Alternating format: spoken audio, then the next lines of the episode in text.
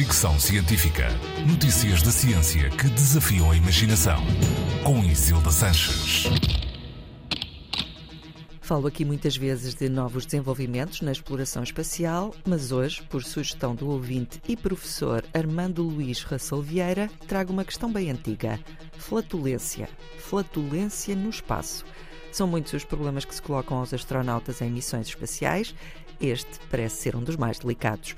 As naves ou estações espaciais são espaços pequenos, os fatos de astronauta são fechados hermeticamente e os gases da flatulência, metano e hidrogênio, são inflamáveis, pelo que a situação tem um potencial explosivo.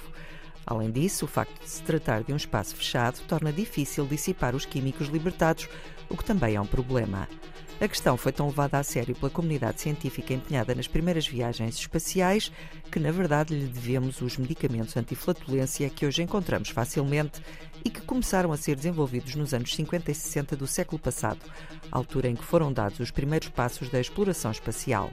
Nas suas experiências, os cientistas descobriram que as enzimas são fundamentais no processo digestivo por isso, isolaram algumas e deram aos astronautas a possibilidade de adicioná-las à comida como se fossem sal e pimenta.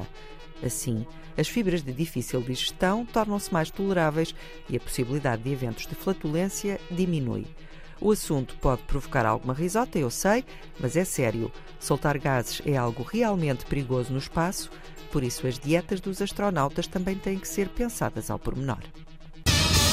Fricção científica.